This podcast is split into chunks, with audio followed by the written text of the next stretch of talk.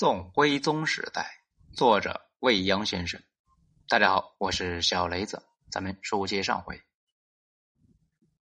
做了皇后的梁氏，终于呢超越了莫藏黑云。实际上啊，直到元昊驾崩，黑云呢也是没有名分的。她不过是皇帝背后的女人，她没有做过哪怕一天的皇后，这是黑云终身的遗憾，也是她走上权力之路的硬伤。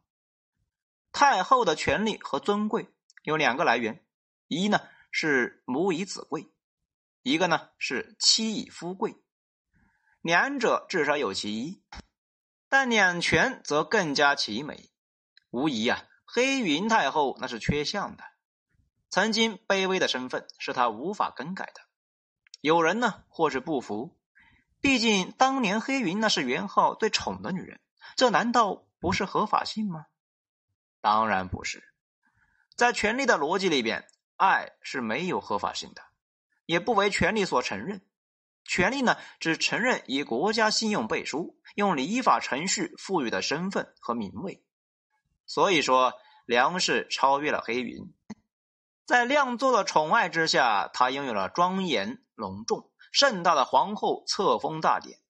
这一场大典呢，是告别，抹掉了她过去的一切。这场大典是开始，向世人宣示他无比的尊贵。如此，梁氏那该心满意足了吧？在某一刻，他应该知足了。走过步步惊心，淌过尸山血海，等的不就是这一天吗？不知道夜深人静之时，身在富丽堂皇的皇后寝宫，她是否呢也会从噩梦中惊醒呢？也许不会。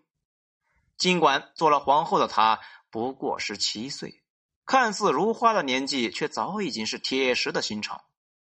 有人会疑惑：十几岁的女孩子真的能够为了权势富贵，就去精心布局、策划一场艳遇，在阴势利导、借刀杀人，灭了夫家满门？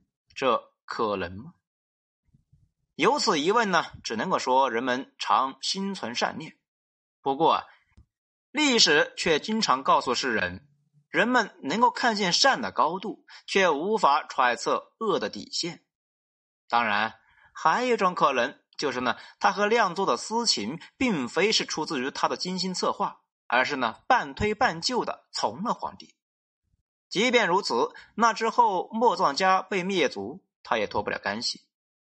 回头来看。无论是出于恐惧的告密求生，还是呢从头到尾的步步为营，梁氏那都是最主要的推动者之一。如果是合谋，亮作和他那都是彼此呢借用的最锋利的刀。好在这一切都过去了，死人是不会说话的。斩草除根之后呢，更无法翻案。如今他已经当上了皇后，所有的事情也都有了标准的说法。当了皇后的她，常去黑云太后曾经住过的宫殿，她在里边流连，仔细寻找黑云留下的气息，那是权力的气息。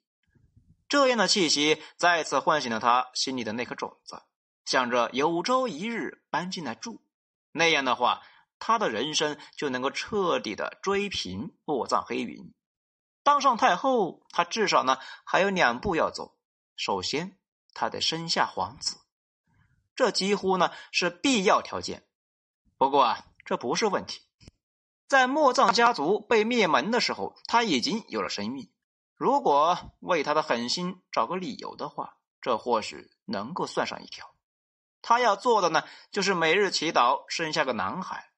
数月之后，也就是呢，公元一零六一年冬天，粮食分娩啊，果然是个男孩。这一年，亮座不过十四岁，便有了嫡长子，取名李秉常。梁氏再迎黑云一招。当年呢，黑云是偷偷摸摸的在行猎路上生下了亮座，而如今梁氏呢是在皇宫里面，在朝野上下的祝福之下，在各国使节的祝贺里边，以皇后之贵生下了嫡长子，帝国最合法的继承人。想想看。这老天呢，真的是厚爱梁氏啊！有了皇帝的宠爱，登上了皇后之位，又有了嫡长子加持，他的太后之路呢，几乎就是一条平坦大道。从此，他甚至呢什么都不用做了，只需要静静的等待就好了。当太后的第二步就是呢等皇帝驾崩。这一年，梁氏十七岁，亮作才十四岁。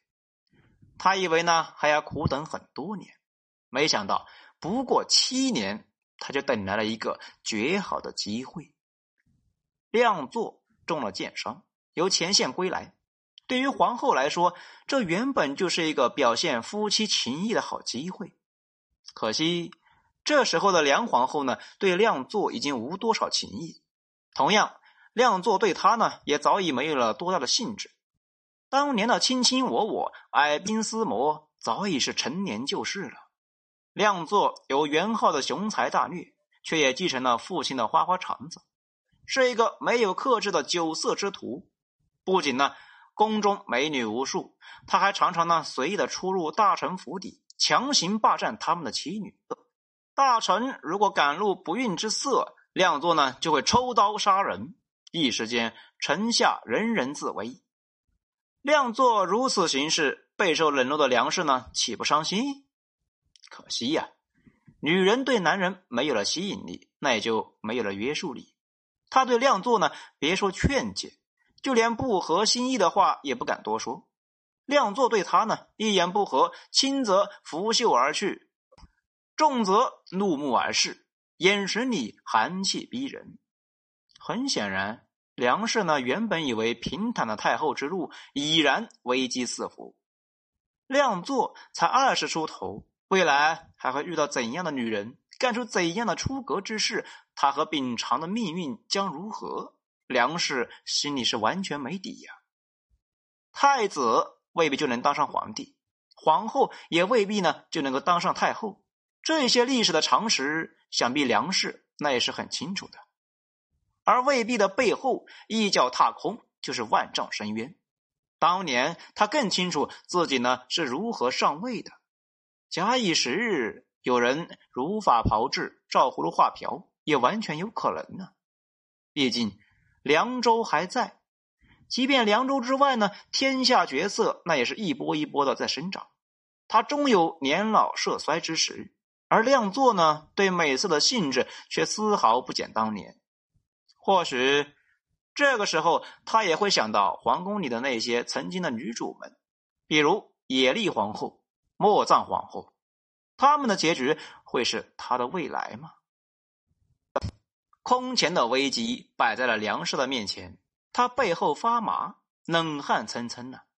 不过不要忘了，他善于开创性的思维，在此之下呢，他借着给梁作医治剑伤的机会，从中做手脚，从根本上彻底解决问题，也是呢完全有可能的。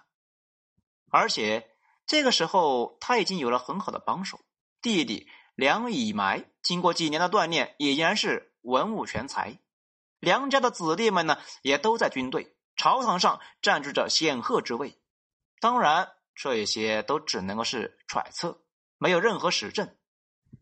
亮作死后，梁氏姐弟呢，迅速的接管朝政，专政十余年，并且实现了权力的代际传承。在这漫长的岁月里边，他们自然会抹平所有的曾经的痕迹。就这样。西夏第二位天子不明不白的死了，如此，梁氏终于追平了黑云，成为了西夏太后。他心里的那颗种子，终于是枝繁叶茂，长成了大树。公元幺零六七年十二月，亮作驾崩，七岁的儿子秉常继位，这是西夏的第三位皇帝，后世称。夏惠宗。好，欲知后事如何，请听下回分解。我是小雷子，谢谢收听。